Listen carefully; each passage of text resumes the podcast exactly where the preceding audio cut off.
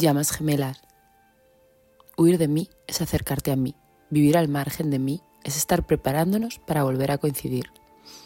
Es lo más absurdo que he oído desde hace mucho, mucho tiempo, pero es lo más real a lo que me puedo aferrar, mientras tu ausencia se me clava como un puñal. Un puñal que duele y se desangra en un recuerdo que es imposible de soportar. Quizás tú estés igual de triste que yo, quizás tú y yo estemos conectadas a un nivel tan espiritual que nos asuste a las dos, pero reaccionamos de formas muy diferentes. Yo te busco, te persigo, no me canso de hacerlo, y tú mientras te escapas, huyes.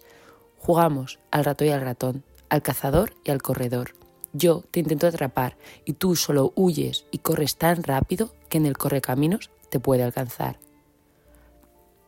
No veo tu estela a lo lejos, la siento dentro, que es mil veces peor. Siento una conexión tan inexplicable que cada día que pasa intento estar mejor.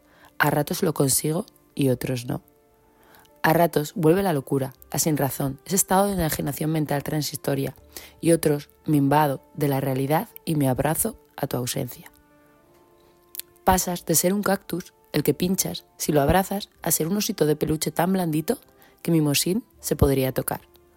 En ti encuentro mi estabilidad cuando vuelves y bailo con la inestabilidad cuando te vas. Esto puede ser una tontería, una idea loca, un deseo tan fuerte de realidad que me muestre la verdad. Tú y yo coincidimos de casualidad, éramos parte del destino y teníamos que conectar. Nuestra conexión es tan fuerte que yo solo puedo buscarte y tú solo escapar, huir, alejarme de tu vida. Este vendaval que sabes que se te llevaría toda la vida de normalidad en la que vives con él a tu lado y a mí me eliminas y me mandas lejos.